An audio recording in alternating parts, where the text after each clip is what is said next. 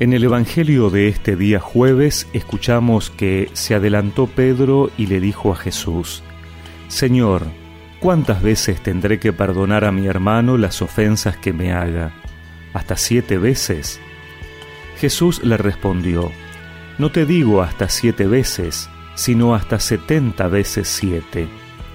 Por eso, el reino de los cielos se parece a un rey que quiso arreglar las cuentas con sus servidores Comenzada la tarea, le presentaron a uno que debía diez mil talentos. Como no podía pagar, el rey mandó que fuera vendido junto con su mujer, sus hijos y todo lo que tenía para saldar la deuda. El servidor se arrojó a sus pies, diciéndole, Señor, dame un plazo y te pagaré todo. El rey se compadeció, lo dejó ir y además le perdonó la deuda. Al salir, este servidor encontró a uno de sus compañeros que le debía cien denarios, y tomándolo del cuello hasta ahogarlo le dijo, Págame lo que me debes.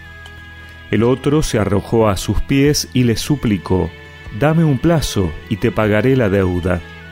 Pero él no quiso, sino que lo hizo poner en la cárcel hasta que pagara lo que debía.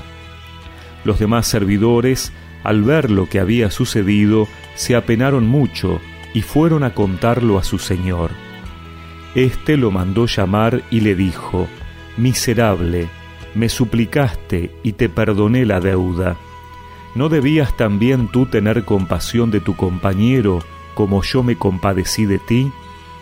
E indignado, el rey lo entregó en manos de los verdugos hasta que pagara todo lo que debía.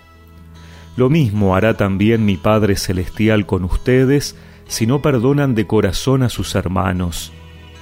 Cuando Jesús terminó de decir estas palabras, dejó la Galilea y fue al territorio de Judea, más allá del Jordán.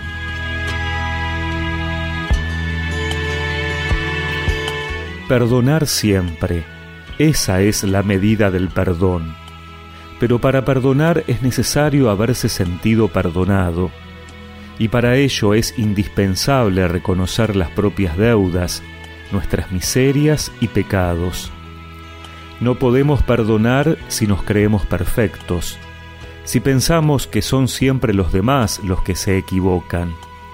Nadie es enteramente malo, como nadie es perfectamente bueno. Nadie puede dar lo que no ha recibido, y todo lo que somos lo hemos recibido gratuitamente. Dios nos perdona sin pedir nada a cambio. No podemos entonces negociar con el perdón a los demás. No podemos especular la cantidad.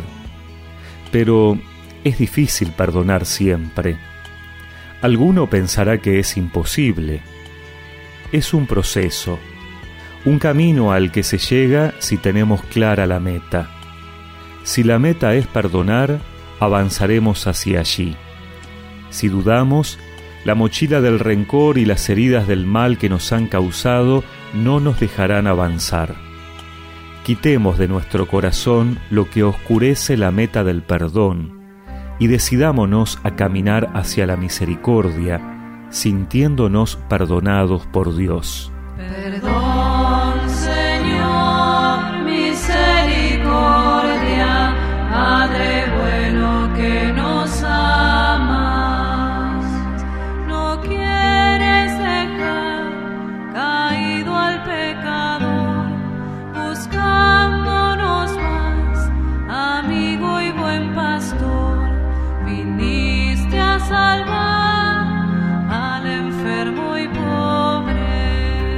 Y recemos juntos esta oración.